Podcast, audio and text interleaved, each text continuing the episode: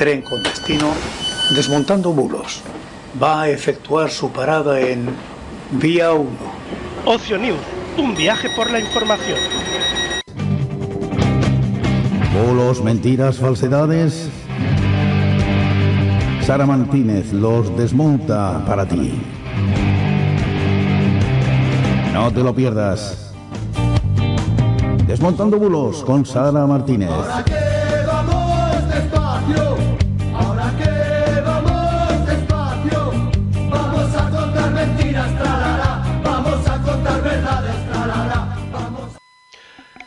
Muy buenas noches y bienvenidos al Desmontando Bulos. Hoy es jueves 9 de marzo de 2023. Son las 9 y un minuto, las 8 y un minuto en las Islas Canarias. Yo soy Lorenzo Sastre y os acompaño en, este, eh, en esta nueva edición de Desmontando Bulos y en la cual contamos con la...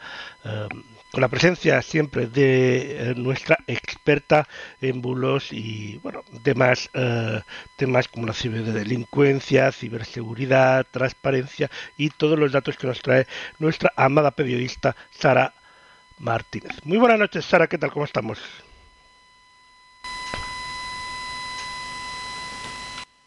Hola, muy buenas noches a todos, muy buenas noches, Lorenzo.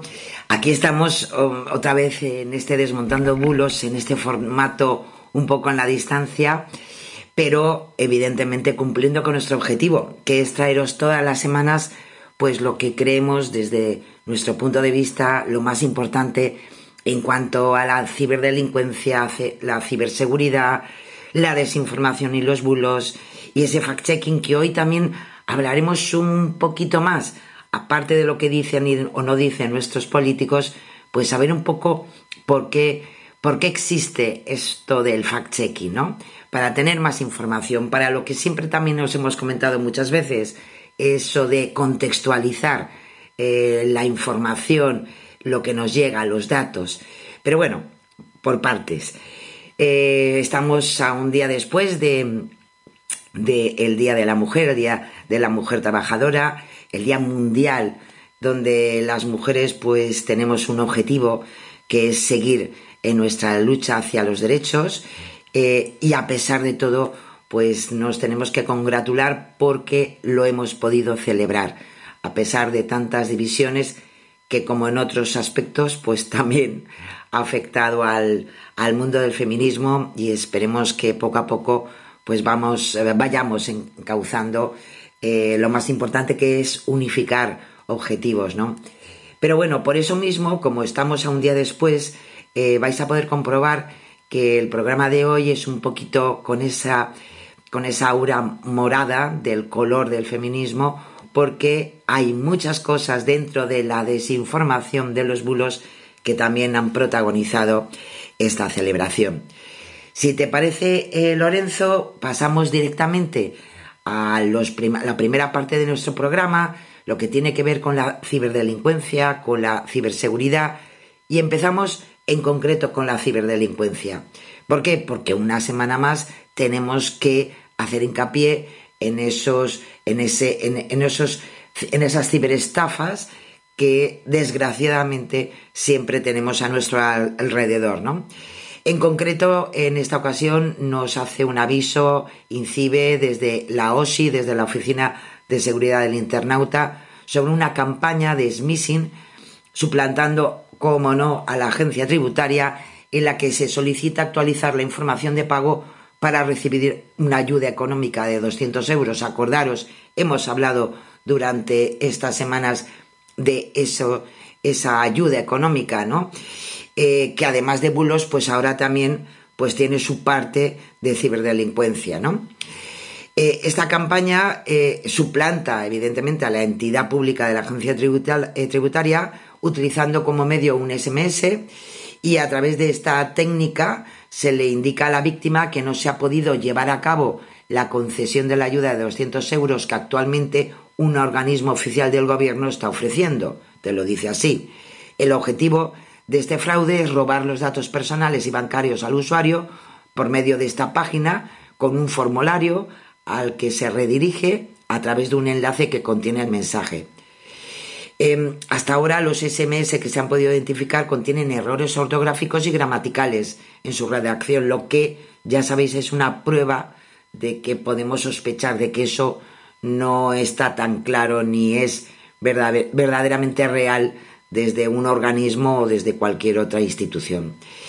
Em, en este, con, esta notificación, claro, tú te quedas con la duda y al final nada menos que te pide eh, los datos de tu, nombre completo, el número de teléfono, dirección, código postal, número de tarjeta, fecha de caducidad, código de seguridad y hasta te llegan a pedir el PIN de dicha tarjeta. Mal, ¿no? O sea, muchas cosas nos piden para poder arreglar ese problema que tienen para conceder una ayuda de 200 euros. Como ya sabéis, si se recibe ese, SMS, eh, pues hay que bloquearlo y eliminarlo de tu bandeja de mensajes. Si desgraciadamente al recibir este mensaje has accedido a la URL y has facilitado esos datos, pues ya sabéis, hay que ponerse en contacto con el banco para informar de lo sucedido y bloquear.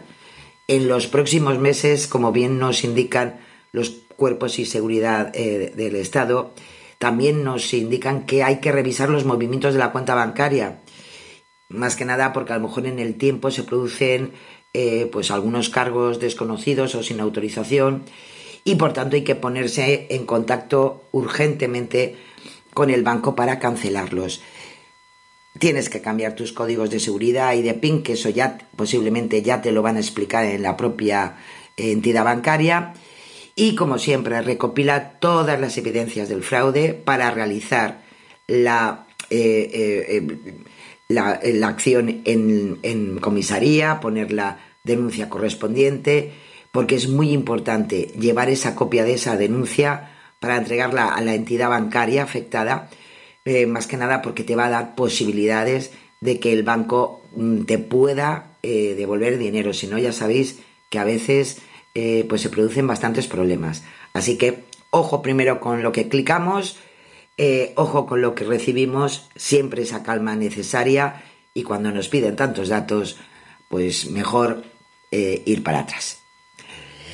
Nos vamos a la ciberseguridad. en este caso os traemos eh, desde la página del OSI, porque han puesto a disposición una serie de herramientas de seguridad que van a ayudar a proteger nuestros eh, dispositivos, eh, la información que almacenamos, las comunicaciones que utilizamos de intercambio de información.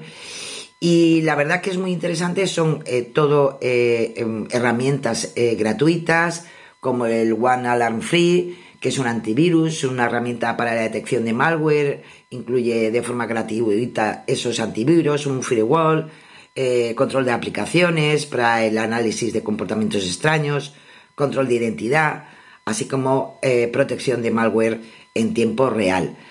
Es solamente un ejemplo, pero os mm, me imagino que ahora Lorenzo os está poniendo el enlace de, la página y son eh, licencias gratuitas que nos ofrece la OSI y que en definitiva es un, elemento más a tener en cuenta para nuestra propia seguridad cuando trabajamos en Internet, eh, pues diferentes eh, cuestiones profesionales o personales. Así que no hay ninguna excusa ya para tener estas, eh, estas, estas posibles herramientas a nuestra disposición. vale la pena pegarle un vistazo porque a lo mejor hay algunas aplicaciones que además de tener un antivirus, pues a lo mejor nos complementa con otras actividades que, realizamos eh, normalmente y lo dicho, es un servicio público que podemos utilizar todos. Así que eh, ojalá eh, os, sea interesante y lo dicho, saber no ocupa lugar y, y posiblemente pues podréis encontrar distintas tipologías de herramientas que os proporcionen y os ayuden en vuestra actividad cotidiana.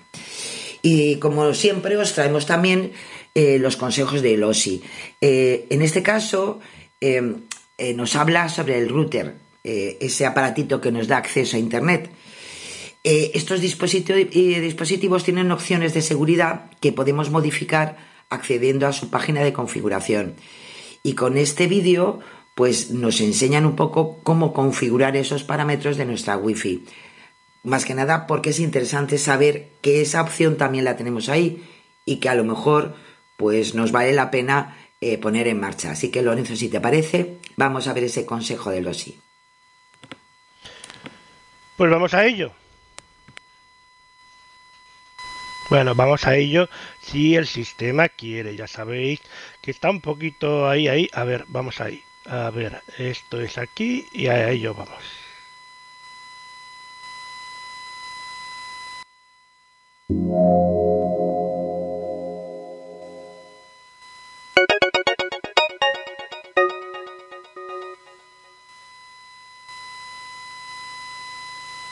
Para sentirnos más seguros cuando navegamos por Internet, es recomendable que sepamos cómo están configuradas las opciones básicas de seguridad de nuestro router Wi-Fi y, en caso necesario, cambiar la configuración para mejorar nuestro nivel de seguridad. Para obtener la dirección IP de nuestro router de casa, vamos a Inicio y en el cuadro de texto de buscar escribimos CMD y pulsamos Intro. Vemos cómo se abre una ventana de comandos de Windows en esta ventana escribimos el comando ipconfig. Mediante este comando podemos obtener la información de red de nuestro equipo. La IP de nuestro router se corresponde con el valor que aparece en el parámetro puerta de enlace predeterminada. Una vez conocemos la dirección de nuestra puerta de enlace, abrimos un navegador y accedemos a la página de configuración mediante su dirección IP. Para acceder a la configuración del router, introducimos el usuario y contraseña. Según el modelo, los valores por defecto son distintos. Para averiguar el usuario y contraseña de nuestro router, debemos consultar su manual. Lo primero que hacemos si el usuario y la contraseña de nuestro router tienen los valores de fábrica es cambiarlos. Para eso nos dirigimos a la sección donde esté esta opción y cambiamos el usuario y la contraseña. De este modo, solo nosotros podremos acceder a la página de configuración de nuestro router para hacer cambios. A continuación, debemos comprobar el nivel de seguridad que tiene nuestra Wi-Fi. En esta sección, se establece la contraseña de acceso y el tipo de seguridad de nuestra Wi-Fi, y por tanto, debemos fijar una contraseña robusta y el mejor sistema de seguridad posible. De los tres sistemas de seguridad, el más seguro es WPA2. Si no está seleccionado, lo seleccionamos. Escogemos el método de cifrado AES, que es el más seguro, y escribimos una contraseña robusta de acceso. En la sección estadísticas de nuestro router podemos comprobar que tenemos identificados todos los dispositivos que aparecen conectados a nuestra Wi-Fi. Para ellos, nos resultará útil conocer la MAC de nuestros dispositivos. Ahora ya sabemos cómo averiguar la IP del router y acceder a su configuración. Allí deberemos cambiar el usuario y la contraseña de acceso y configurar las opciones de seguridad de la Wi-Fi. Y también sabemos cómo comprobar que solo nuestros dispositivos se conectan a la Wi-Fi. Así, ya estamos mejor protegidos.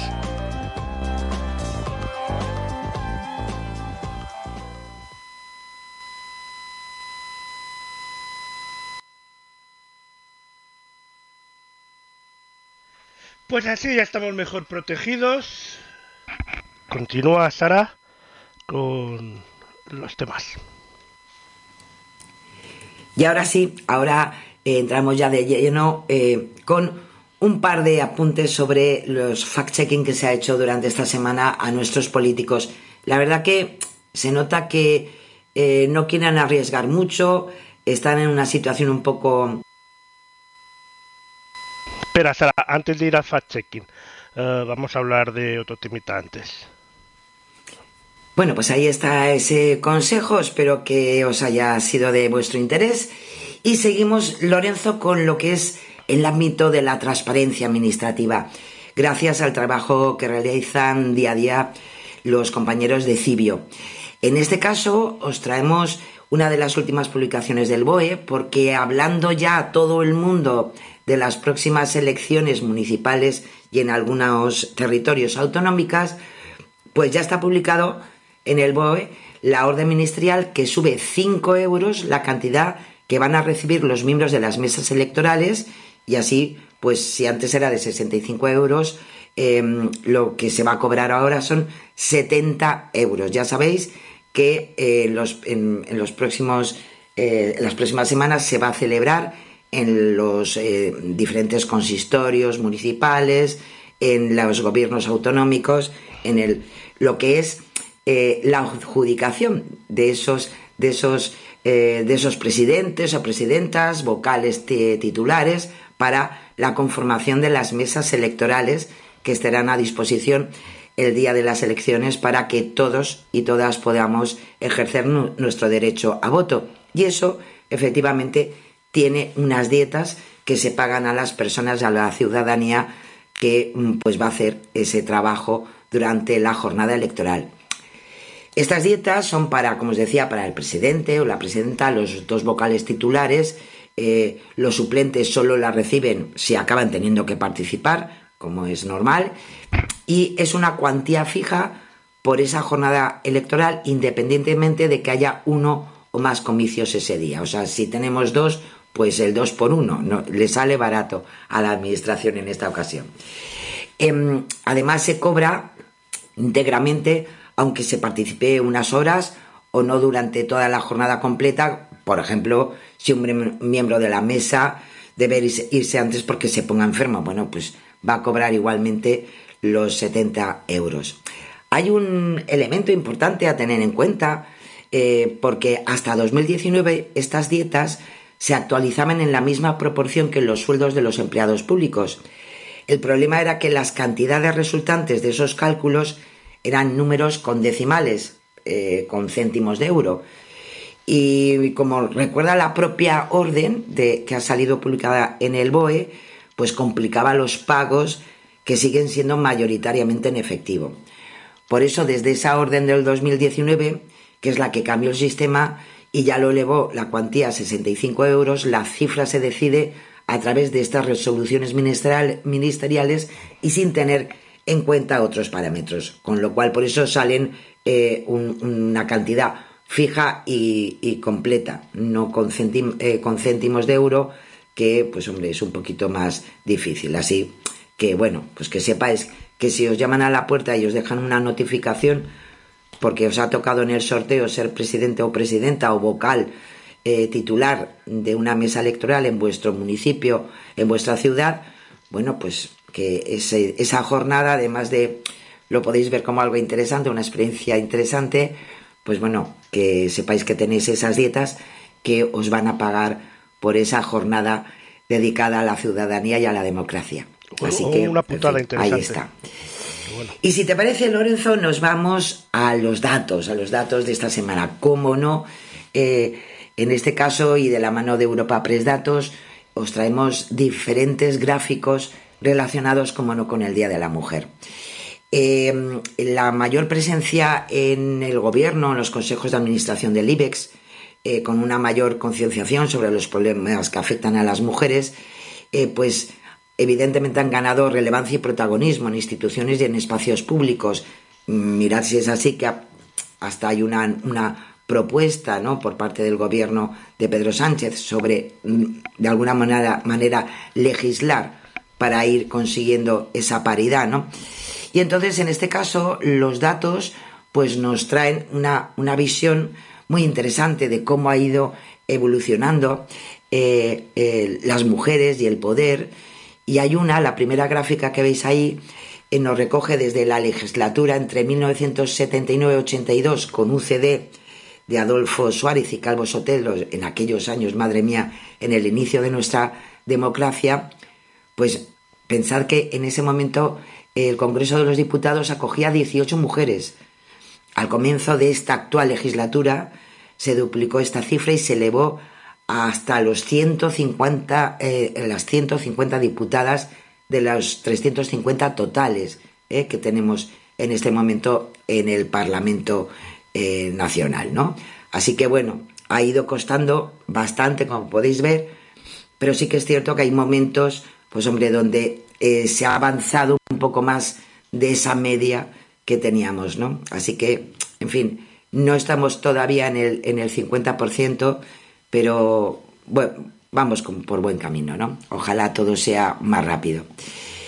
También nos ilustran los datos que nos trae eh, Europa Press Datos, la presencia de la mujer en el poder económico, y en este caso recogen los datos del Instituto de la Mujer, eh, sobre la presencia en consejos de administración de las empresas del IBEX 35 y de esta forma podemos ver que en el segundo semestre de 2022 representaban el 33,71% del total de todos los consejeros.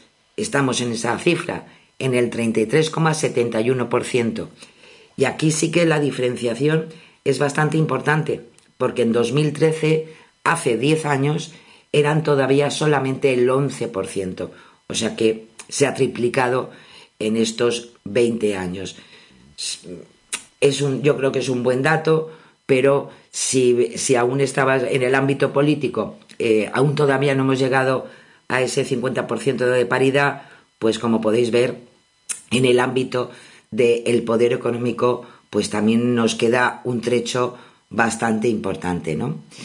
Y otros datos que es importante eh, mm, verlos, ¿no? visualizarlos, eh, el salario medio que mm, cobran los hombres y que cobran las mujeres cuando acceden a un contrato indefinido, pues como podéis ver la brecha sigue siendo constante.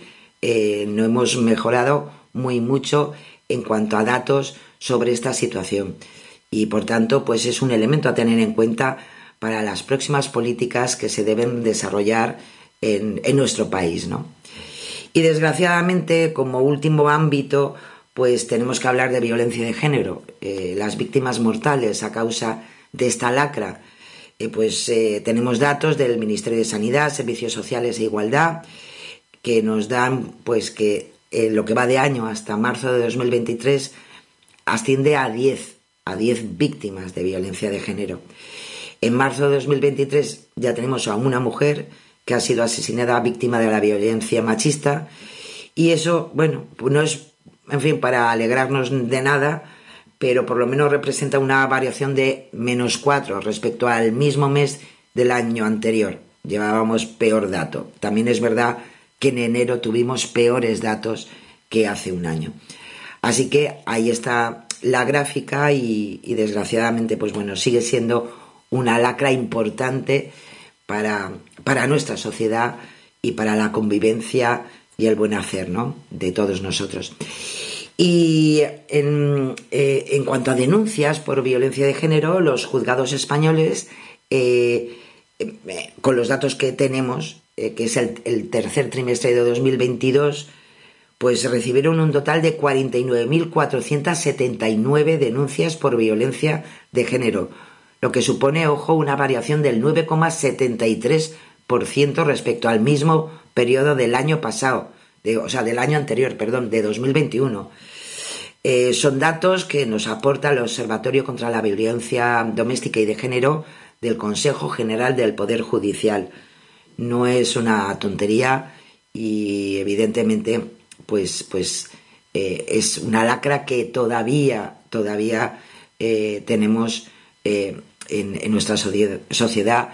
Y bueno, eh, en tal caso, lo único positivo, si se puede decir de alguna manera, que esa variación en su vida, pues que supone en definitiva porque las mujeres eh, al final eh, pues sí que denuncian y cada vez denuncian más todos esos actos que van en contra de ellas, ¿no? Y de, hasta de su propia vida. Así que no alarmarnos porque aumenten esas denuncias, pero sí alarmarnos porque existen esas denuncias. Así que ojalá que entre todos, entre todos, pues eh, podamos ir dándole una mejor solución a todo esto. Y bueno, y si te parece, pues pasamos, eh, Lorenzo, a la parte ya de la desinformación, de los bulos, de la falta de contexto en cosas que se mueven especialmente en Internet, en las redes sociales, eh, que se hacen virales y que en definitiva nos engañan y, nos sacan de lo que es la realidad de nuestro día a día, ¿no? Como os decía al principio, em, eh, nos vamos a centrar mucho eh, en, lo que es la celebración del 8M porque tiene todos los aspectos como una noticia importante en la sociedad para que desgraciadamente se mueva dentro del ámbito de los bulos y hasta también de la ciberdelincuencia. Pero bueno, vamos a empezar eh, primero con, una cadena de WhatsApp. Eh, ya sabéis, esa, esas, mm, esas, maneras ¿no? de, hacerse viral gracias a, a lo que es eh, la red ¿no? de, contacto más, más importante. Y en concreto, pues es un mensaje que alerta sobre un vídeo llamado Cuidaros mucho, que supuestamente formatea tu móvil si lo aceptas. La cadena pide que lo pases a, tus contactos y asegura que se ha advertido sobre el mismo en los medios de comunicación. Claro, se hace viral para que tú lo pases y decir, mira que no, no podéis abrir este vídeo si os llega. Bueno, ¿qué, ¿qué ocurre? Pues que no hay pruebas de que esa amenaza sea real. En la cadena ni se cita fecha, ni ninguna fuente fiable, ninguna referencia a ese supuesto virus, eh, como señala el mensaje, eh, ni en los medios de comunicación, ni en ningún sitio.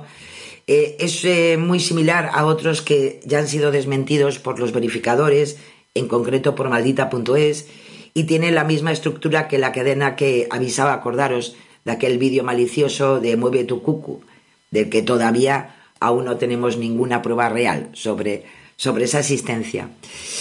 También hay otros mensajes que, de este tipo que se han hecho también muy virales, eh, como el Papa baila reggaetón, que formatea tu móvil, o sobre el que la Unidad de Investigación Tecnológica de la Policía Nacional pues ya avisó ya en 2014. ¿eh? O sea, es una práctica que desgraciadamente se repite de vez en cuando y bueno, pues que sepáis que, que tanto por, por el lado positivo como por el negativo, pues al final eh, se ríen un poco de nosotros. ¿Cuál es el problema de todo esto? Pues bueno, que le damos la opción a que al hacer viral un, mensaje como este puedan, eh, podamos estar abriendo canales para no robarnos los datos personales en cuanto al ámbito económico, pero sí pues nuestros contactos y que luego de repente pues nos, nos empieza a llegar un montón de, de mensajes o publicitarios o propagandísticos que, no son necesarios. ¿Vale?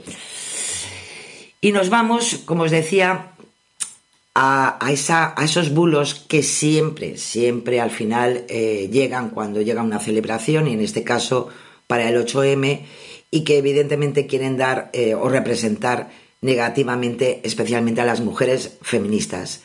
Eh, es una técnica que usan los desinformadores para intentar desprestigiar a ellas o a sus reivindicaciones. Lo vimos, por ejemplo, con el bulo que decía que el colectivo, eh, colectivo feminista había presentado su nueva tarta para la campaña sobre el aborto. Y, bueno, en aquellas pues se ponían como una tarta con formas de un bebé troceado. Se difundió en España como si hubiese sido una iniciativa del colectivo feminista, sin especificar evidentemente qué grupo es, pero evidentemente pues no era real, ¿no? Y desgraciadamente pues se hizo bastante viral, especialmente en ciertos canales. Eh, hay otros, otros como por ejemplo en 2021 las imágenes que se han vuelto ahora a recrudecer con el 8M sobre eh, las imágenes de un buco carguero, el Evergreen, que dieron la vuelta al mundo, no solamente en, en, España, evidentemente, cuando cayó durante días en el canal de Suez, acordaros. Em, además de esas fotografías, pues se, acompañaba eh, en varios países del mundo, incluido España, que el patrón del barco era una mujer. Y claro, pues evidentemente eh, lo ponían con, contenidos como el primero eh, con una mujer como patrón, que bueno, que por culpa de que era el patrón una mujer, pues habían callado, ¿no? Le ponían nombre y apellidos a, a ese supuesto patrón mujer, eh, en concreto era Katarina Lipvist, eh, em, y claro, pues eh, lo que ocurre es que esta señora, Katarina Lipvist, que, sí que existe, es una extenista sueca y nunca se ha dedicado evidentemente al ámbito de, la navegación. Así que es uno de los ejemplos más donde se, se, manipula para dar una imagen negativa de las mujeres, ¿no? Em, y, en, otro, en otro ámbito, que sería el siguiente que os queríamos comentar, pues cómo no, nuestras políticas y, mujeres que, que, ostentan cargos públicos son siempre objetivo de desinformaciones y es muy común que se difundan bulos en este sentido. Eh, en algunos casos se atribuyen declaraciones falsas sobre los hombres o el machismo que las dejan en evidencia como cuando, por ejemplo, se difundió que la alcaldesa de Barcelona, Ada Colau, había asegurado que implantar un toque de queda masculino por la noche puede ser positivo para Barcelona. Eso evidentemente pues era un bulo porque era una falsedad. Eh, en un vídeo publicado también, no hace nada, en una cuenta, ojo, de humor de TikTok, eh, Inés de Miguel imita a la ministra de Igualdad, Irene Montero, y sugiere abolir los helados porque son machistas. A pesar de ser un contenido satírico, se compartió como si fuera una propuesta real de la ministra, con comentarios en los que la llaman ridícula o hablan de feministas radicales y acomplejadas. Sobre Montero, sobre la ministra de Igualdad, hay que decir que circulan cada cierto tiempo un montón de bulos sobre su persona, sobre su actividad política y sobre sus, sus leyes, como no, ¿no? En concreto, por ejemplo, hay que destacar un vídeo en el que una mujer explica cómo hacer una felación y dice que estas son las que nos gobiernan. Bueno, pues dan a entender que quien lo está explicando es Irene Montero y eh, eso sí, pues lo hacen a partir de la web Alerta Digital que ya sabéis que conocemos bien, pues desgraciadamente por ser una, una web que difunde muchísimos bulos. ¿eh? Tanto es así que, a la persona que dicen que es Irene Montero en verdad es la sex blogger Gemma Swains, pero eh, pues bueno, se lo atribuyen a la ministra, ¿no? Y en su ateca hacia el feminismo estaríamos en el siguiente, eh, eh, también hay que mm, destacar en lo que, lo que hacen, ¿no? En concreto, como os decía antes, las políticas públicas. En concreto, la ministra Irene Montero ha recibido de todas. Yo lo siento porque a lo mejor hay muchos más, pero hay que reconocer que Irene Montero es todos los días alguno. Ya no solamente sobre su aspecto, sobre lo que dice, sino con sus propias propuestas, porque propuestas no solamente una ley, sino que, en el, por ejemplo, en el Ministerio de Igualdad se anunció el Plan Estratégico para la Igualdad Efectiva entre hombres y mujeres, que va a durar, es un plan que se desarrollará desde 2022 hasta 2025, dotado con más de 20.000 millones de euros. Y claro, pues circularon varios contenidos falsos sobre las acciones que se iban a realizar con este presupuesto. Eh, lo más común era que iba organizado a charlitas feministas. Sin embargo, hay que decir que es un plan que se desarrolla durante cuatro años y casi el 91% de esos 20.000 millones se dedicará, entre otras medidas, al aumento de plazas de educación infantil de 0 a 3 años, más que nada por la conciliación, o a un subsidio para progenitores de menores afectados por cáncer u otras enfermedades graves. Eh, no es solamente eh, eh, sobre este ámbito del Ministerio de Igualdad, también hay algunas, como la que se movió respecto al Ayuntamiento de Soria, que destinaba 20.000 euros, según el bulo, a un taller, eh, taller llamado Píntate el Toto. Sin embargo, la cuantía de una actividad que puede tener ese nombre, pero no tiene nada que ver con lo que quiera entenderse, fue de, fue de 304 euros, muy lejos de esos 20.000 euros que afirmaba el bulo y que estuvo circulando eh, no solamente en abril de 2022, que es cuando comenzó, sino que a día de hoy sigue circulando esta, este contenido y, especialmente arraigado a partir de la celebración del 8F. Nos vamos con F verifica, Lorenzo, ¿qué te parece? Porque vamos a seguir hablando de por qué eh, se hace tan viral tantas cosas alrededor de esta fecha del Día Internacional de la Mujer. Y nos hablan de un cartel que pide, ojo, eh, pide excluir con lo que tenemos encima. Bueno, pues el cartelito pide excluir a las mujeres biológicas de la manifestación del 8M para dar más visibilidad a las verdaderas mujeres trans. Eh, se ha movido en Twitter, en Facebook, en TikTok. Eh, circula una captura de un mensaje de Twitter de una cuenta en concreto, supuestamente de una mujer, de una mujer trans.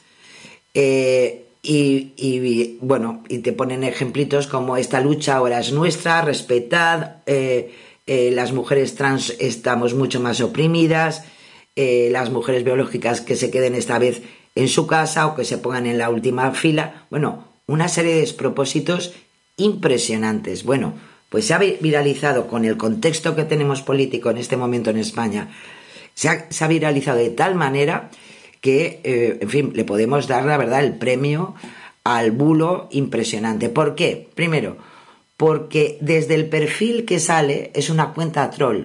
Ese Jenny Trans 17 no existe, es una cuenta troll. Eh, no hay ninguna, ningún cartel eh, con el símbolo y la bandera trans que, que diga todo esto.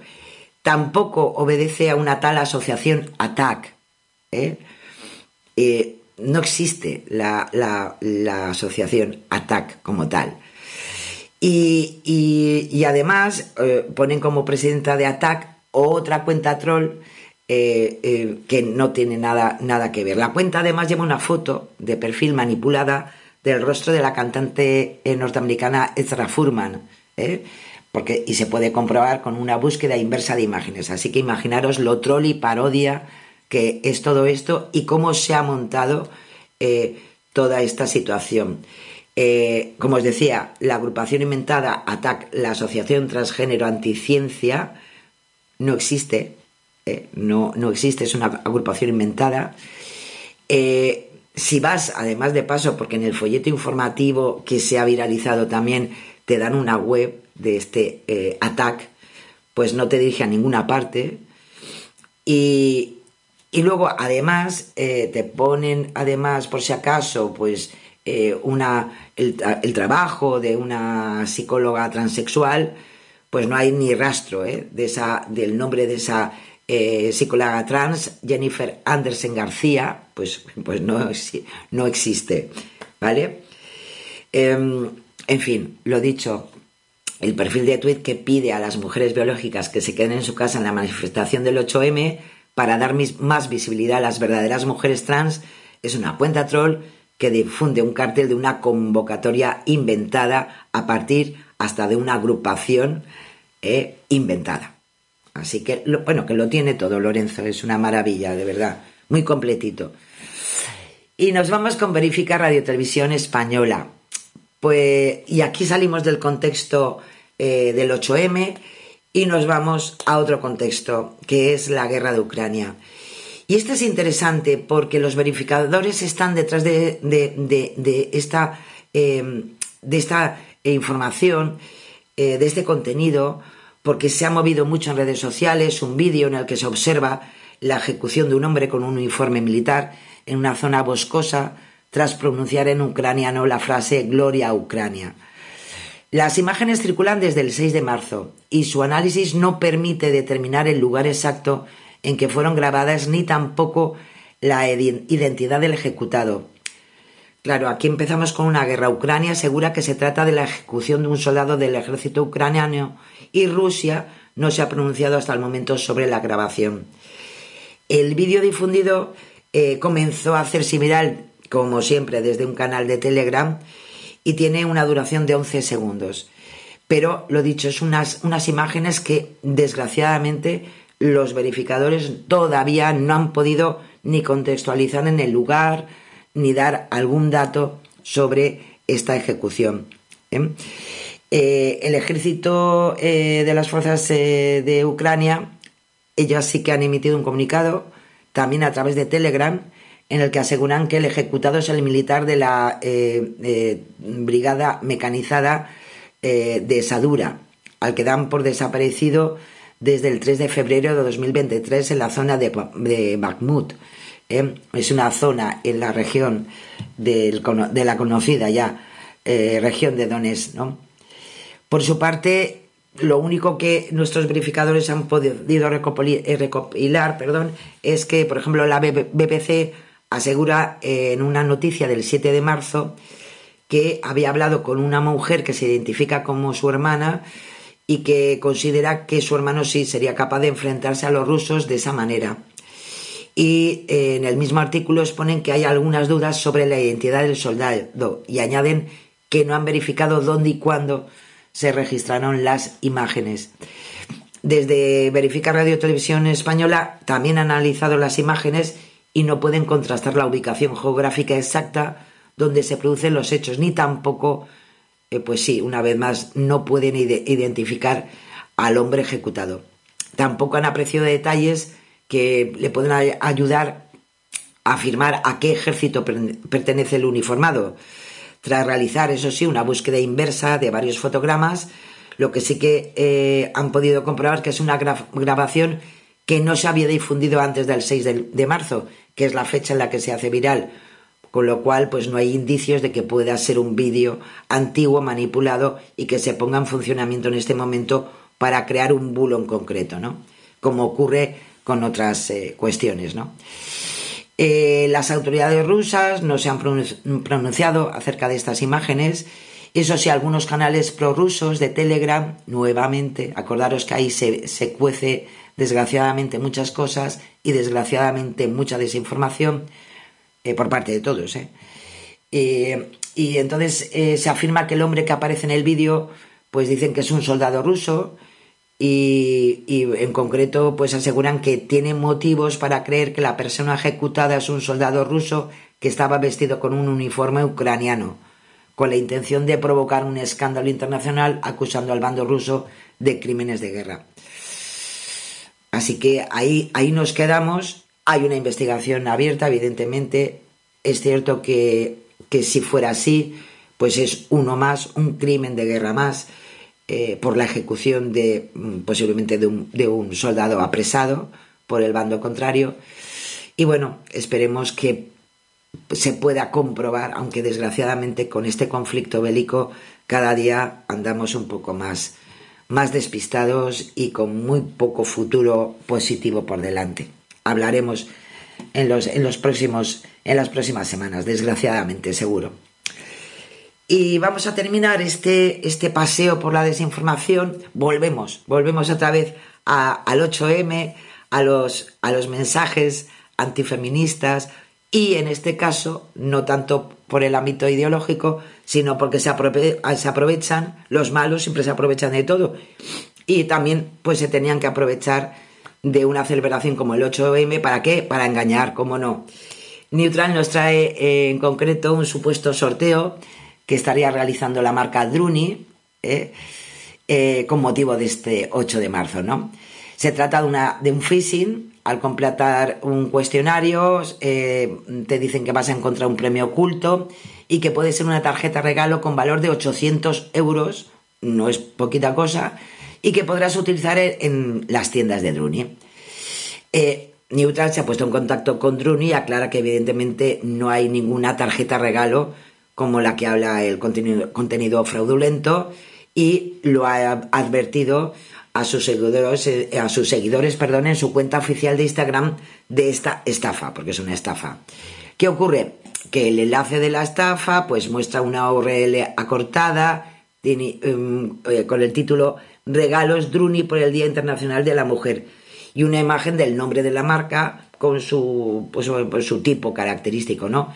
El enlace muestra el dominio .ru, que mal, vamos mal, que se identifica con Rusia y, y por tanto pues ya no corresponde a la web oficial de la empresa que es www.druni.es. Por tanto estamos hablando de una suplantación de identidad de esta marca, ¿no? Eh, con el breve cuestionario que te piden, eh, pues te, tienes que contestar también unas eh, preguntas, aparece una pantalla con nueve cajas de regalos.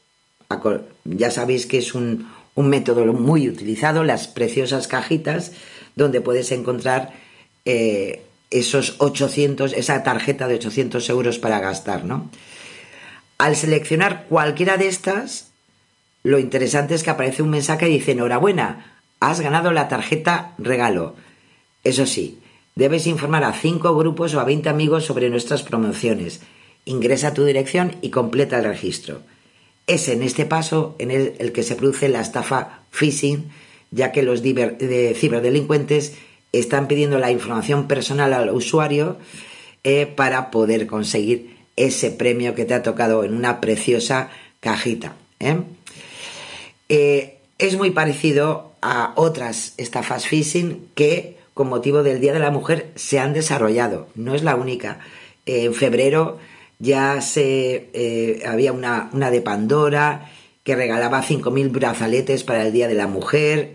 El año pasado también hubo varios casos de phishing con Nespresso, que sorteaban una cafetera para el Día de la Mujer. Y en el 21 también con Adidas, pues también eh, unos supuestos regalos de millones de zapatillas para el 8M. Así que, ¿qué le vamos a hacer? Los malos están en todo, ¿eh? Pero para eso también estamos nosotros, para darnos cuenta de que las cosas no son así. Y ya, Lorenzo, si te parece, pasamos al fact-checking.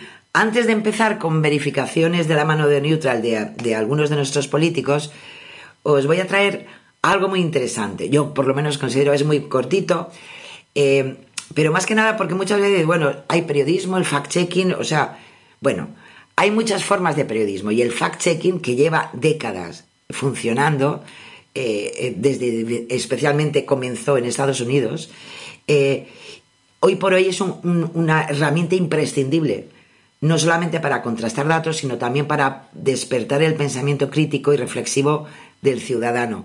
Y de alguna manera, pues también con este vídeo nos lo explica muy bien y nos podamos dar cuenta de lo importante que es el periodismo, el fact-checking y cómo complementamos ambas actividades para una sociedad que está muy abierta a la información, a muchos canales, pero que por tanto también tiene que tener más cuidado y más garantías sobre lo que al final te hace reflexionar, qué información te hace reflexionar y conseguir ese necesario e imprescindible pensamiento crítico de cada uno de nosotros. Espero que os guste esta redefinición del fact-checking. Pues vamos a ello. Vamos a ello. Ahí lo tenemos.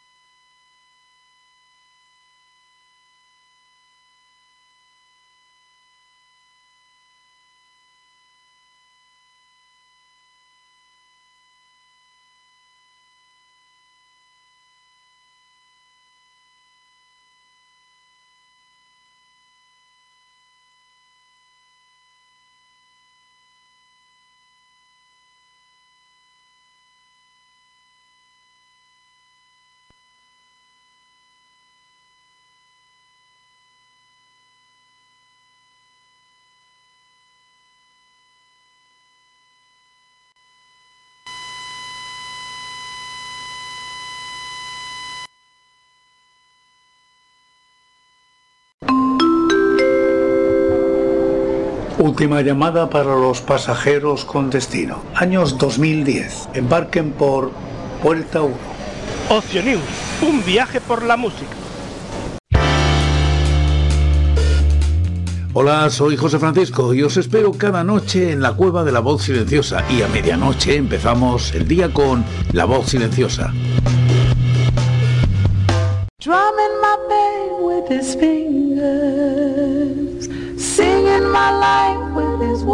La voz silenciosa. Otro lugar, otro país. Con José Francisco Díaz.